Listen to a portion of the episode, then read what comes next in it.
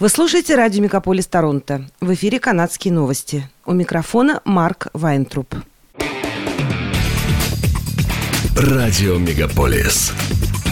«Канадские новости». В эфире «Канадские новости» у микрофона Марк Вайнтруп. Принцесса Нидерландов Маргарет находится с визитом в эти майские дни в Оттаве, городе, где она родилась во время Второй мировой войны. Принцесса родилась в больнице Оттавы после того, как голландская королевская семья бежала в Канаду, спасаясь от нацистских оккупационных сил в 1940 году четверг принцесса посадила тюльпаны в Сторноузе, доме, где она и ее семья жили, когда она была ребенком, и который сейчас является резиденцией лидера оппозиции. Официальный визит, который продлится до понедельника, первоначально был запланирован на 2020 год в честь 75-й годовщины освобождения Нидерландов. Принцесса встретится с премьер-министром, генерал-губернатором и членами парламента, а также побеседует с канадскими ветеранами, которые помогали освобождать Нидерланды от нацистов. Она также планирует посетить канадский фестиваль тюльпанов. Тюльпаны считаются символом дружбы между Нидерландами и Канадой. Мать принцессы Маргаret, принцесса Юлиана, отправила 100 тысяч луковиц тюльпанов в Канаду в благодарность за помощь в освобождении ее родины от немецких войск.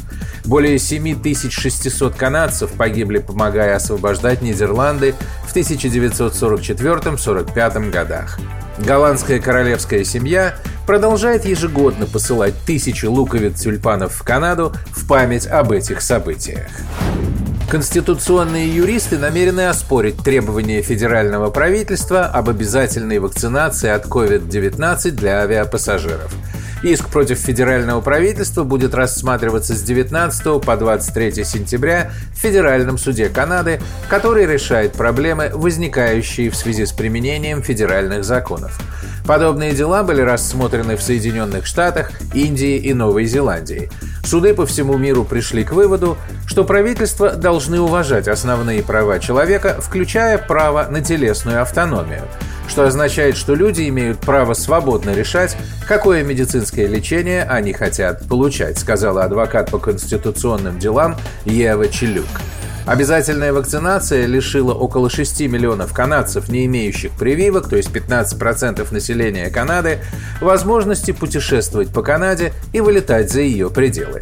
В судебной документации указано, что иск против генерального прокурора Канады подал бывший премьер-министр Ньюфаундленда Брайан Пекфорд, единственный оставшийся в живых составитель и подписавший Конституцию 1982 года и Канадскую хартию прав и свобод. Ожидается, что перекрестный допрос заявителей, давших показания под присягой, будет завершен к концу мая. Федеральное правительство запустило новый онлайн-портал, через который предприятия могут финансово поддержать украинских беженцев в Канаде.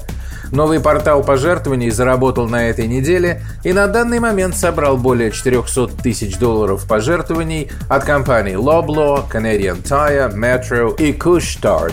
В настоящее время основное внимание уделяется крупномасштабным пожертвованиям, включая временное жилье, подарочные карты для покупки приоритетных товаров, транспорт и рабочие места для тех, кто прибывает в Канаду, говорится в пресс-релизе Министерства инноваций, науки и экономического развития Канады. Оттава создала специальную иммиграционную программу, предоставляющую неограниченному количеству украинцев получить временное убежище в Канаде. В период с 17 марта по 4 мая правительство получило 204 227 заявлений на получение визы временного резидента. Почти 91 500 заявлений были одобрены. Прибывающим беженцам обещано временное размещение в гостиницах на срок до двух недель и краткосрочная финансовая помощь, передает портал Russian Week. В конце мая-начале июня Канада организует три чартерных рейса для украинских беженцев, которые находятся в Польше. Министр иммиграции, беженцев и гражданства Шон Фрейзер объявил о чартерных рейсах в Виннипек, в Монреаль и в Галифакс для украинцев и членов их семей. Таким образом, в Канаду смогут прилететь около 900 украинцев, по 300 человек на каждый рейс. Провинция Ньюфаундленд и Лабрадор определила федеральное правительство, организовав свой собственный эвакуационный рейс для украинцев из Польши. Более 160 украинских беженцев приземлились в Сент-Джонсе вечером 9 мая. Запущенное 17 марта этого года канадско-украинское разрешение на срочные поездки предоставляет украинцам и их ближайшим родственникам любой национальности возможность находиться в Канаде в качестве временных резидентов до трех лет. Они также имеют право на бесплатное разрешение на работу или учебу. Множество небольших аэропортов в Онтарио снова открывают международные рейсы для путешественников. Тем, кто летит в Канаду, по-прежнему необходимо соблюдать определенные въездные требования, хотя для полностью вакцинированных путешественников больше не требуются предварительные тесты. Так, все путешественники, прибывающие в страну, в том числе полностью вакцинированные, должны предоставить свою путевую и контактную информацию, результаты тестов перед въездом при необходимости, самооценку симптомов COVID-19, план карантина при необходимости и подтверждение наличия вакцины через Arrive Canada бесплатное мобильное приложение или веб-сайт. Все это можно сделать за 72 часа до въезда в Канаду.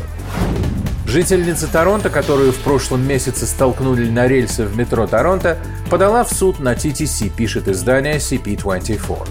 Шамса Аль-Балуши утверждает, что транспортное агентство не внедрило необходимые протоколы безопасности на платформе метро. Поезд метро не остановился, говорится в заявлении. Аль-Балуши требует возмещения убытков в размере 1 миллиона плюс судебные издержки – 45-летняя Эдит Фрейн, жительница Торонто, которая столкнула Альба Луши на рельсы, предъявили обвинение в покушении на убийство. Адвокаты пострадавшей утверждают, что ответственность за инцидент лежит на ТТС. Альба Луши находилась под платформой 30 минут, после чего спасатели доставили ее в больницу. Ее адвокаты считают, что такое количество времени было неприемлемо, учитывая серьезность инцидента. У пострадавшей было несколько сломанных ребер, синяки по всему телу, боли в шее и спине. Городской совет Торонто отложил отмену запрета на употребление алкоголя в общественных парках, пишет издание Daily Hive.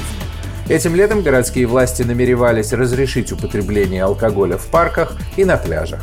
Мэр Торонто Джон Тори предложил отложить инициативу до 2023 года. 17 членов Совета поддержали Тори. Прошлым летом полиция Торонто заявила, что сосредоточит внимание на людях, которые приносят в парки и на пляже большое количество алкоголя. В 2020 году правоохранители выписали 69 штрафов за употребление алкоголя в парках города. Это были канадские новости. С вами был Марк Вайнтруп. Оставайтесь с нами, не переключайтесь. Берегите себя и друг друга.